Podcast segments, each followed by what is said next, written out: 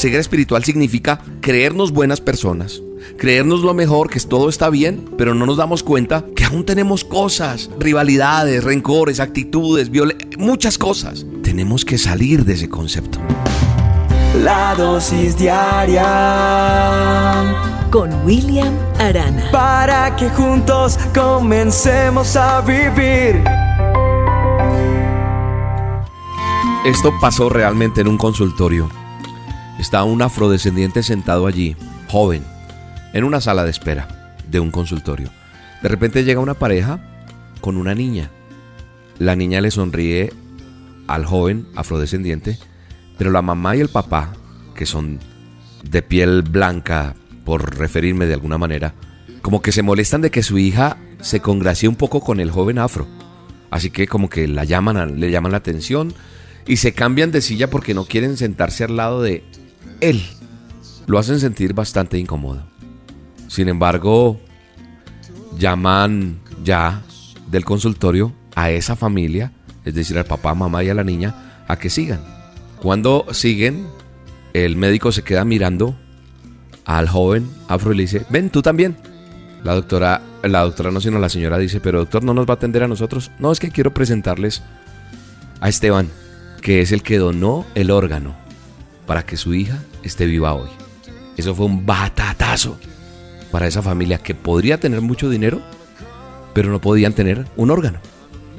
Y este joven, independientemente de su color de piel, de su estrato social, de muchas cosas, no miró a quién, sino quería hacer de corazón algo. Y esta es una situación que se puede repetir de otra forma y tal vez usted haya conocido muchas. Y nos deja como, como noqueados, como que queremos pararnos de semejante batatazo porque es duro. Y sabe una cosa, la Biblia habla algo al respecto. En alguna dosis hablé de, este texto, pero enfocado a otra cosa, pero quiero que recordemos algo. La Biblia me dice que si yo estoy en la luz, pero odio a mi hermano, todavía estoy en la oscuridad. Eso está en Primera de Juan, capítulo 2, verso 9, 10 y 11. Dice que si yo estoy en él, que es la luz, pero odio a su hermano, yo todavía no estoy en la luz, me encuentro en la oscuridad. Dice que el que ama a su hermano vive en la luz y no hay nada que lo haga caer. Pero el que odia a su hermano vive y anda en la oscuridad y no sabe a dónde va, porque la oscuridad lo ha dejado ciego. Yo creo que aquí donde dice, pero el que odia a su hermano, y uno le puede decir, el que le hace acepción, el que le dice, mm, contigo no me gusta compartir, contigo no quiero ir al cine, ay vamos, y esto pasa en la iglesia. Esto pasa en el colegio, esto pasa en la universidad, esto pasa en el trabajo. Armamos parche, armamos el plan, pero ay, no, ¿cómo hacemos para que nos entere fulano? Ay, se nos pegó, se nos pegó, ¿qué hacemos? Por hablar de otro caso, de otra situación en la que vimos. Muchas veces nosotros afirmamos que tenemos un buen corazón, que estamos llenos de Dios, que somos las mejores personas. Sin embargo, a veces salen de nuestra boca palabras contra otros, palabras amargas, palabras odiosas, palabras racistas, palabras discriminadoras. Y hacemos acepción de personas. Pero sabe una cosa, estamos en la oscuridad, dice la Biblia. Y a veces creemos tener un concepto de nosotros mismos el mejor. Hay que estar más atentos a esto, dice la palabra. Porque cuando se está cegado ahí, no nos damos cuenta de que somos odiosos, o que tal vez traemos mucho resentimiento, traemos rencor, traemos envidia. Y cuando se tiene todas estas cosas de oscuridad, pues no hay bendición, no hay claridad en nuestra vida. Y sabe también qué pasa, no sabemos para dónde vamos. Estamos aprendiendo cada día con las dosis, ¿sí o no? a mí me gustaría verle la carita a todos. ¿Sí estamos aprendiendo o no? Me preocupa muchas veces que personas vienen recibiendo la dosis hace mucho tiempo, pero no pasa nada. Y escriben tan linda la dosis de hoy. Me encuentro con personas, ay, esas dosis suyas, usted habla tan bonito. Gloria a Dios por eso. Gloria a Dios porque Él, en su infinita misericordia, solo Dios, le plació a este personaje con 10.000 defectos usar para su honra y su gloria. Y lo puede hacer contigo también, no solamente conmigo. Pero si Él no le pone la sazón, si Él no le pone el toque toque a esto para que sea espectacular, su espíritu divino, esta dosis no, valdría de nada. Pero te quiero decir una cosa. No está mal y rico escuchar que Dios está haciendo cosas en muchas personas. Nos alegra mucho. Pero yo quiero, yo quiero que tú pongas en práctica la dosis.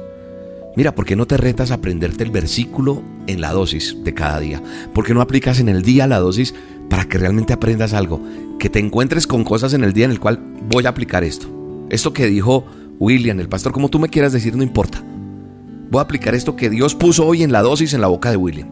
Pero basta de decir de pronto, pero sigo igual y nada cambia y todo sigue lo mismo. Tenemos que salir de ese concepto. Ceguera espiritual significa creernos buenas personas, creernos lo mejor, que todo está bien, pero no nos damos cuenta que aún tenemos cosas, rivalidades, rencores, actitudes, muchas cosas. Hoy el Señor está abriendo nuestro entendimiento a través de esta dosis y nos está llenando de esa unción para que nosotros tengamos luz y bendición. Pero en serio, la dosis hay que ponerla en práctica. La palabra de Dios hay que ponerla en práctica. Así que hoy el reto es aprender esta dosis. Padre bueno y eterno, gracias porque abres mis ojos. Dile, Señor, gracias porque estás abriendo mis ojos para ver y para quitar todo lo que no es lo que no es tuyo, lo que no te agrada. Y hoy te pido que llenes mi vida de tu Espíritu Santo, porque quiero andar en tu luz, en tu amor, con todo el mundo, con las personas que me rodean. Decido amar. Es una decisión amar. Decido perdonar. Decido vivir una vida de milagros en el nombre de Jesús. Amén y amén. Te bendigo en este día. Jesús, Jesús, No hay otro nombre igual. Jesús, Jesús. Ante tu nombre todo se postrará. Jesús,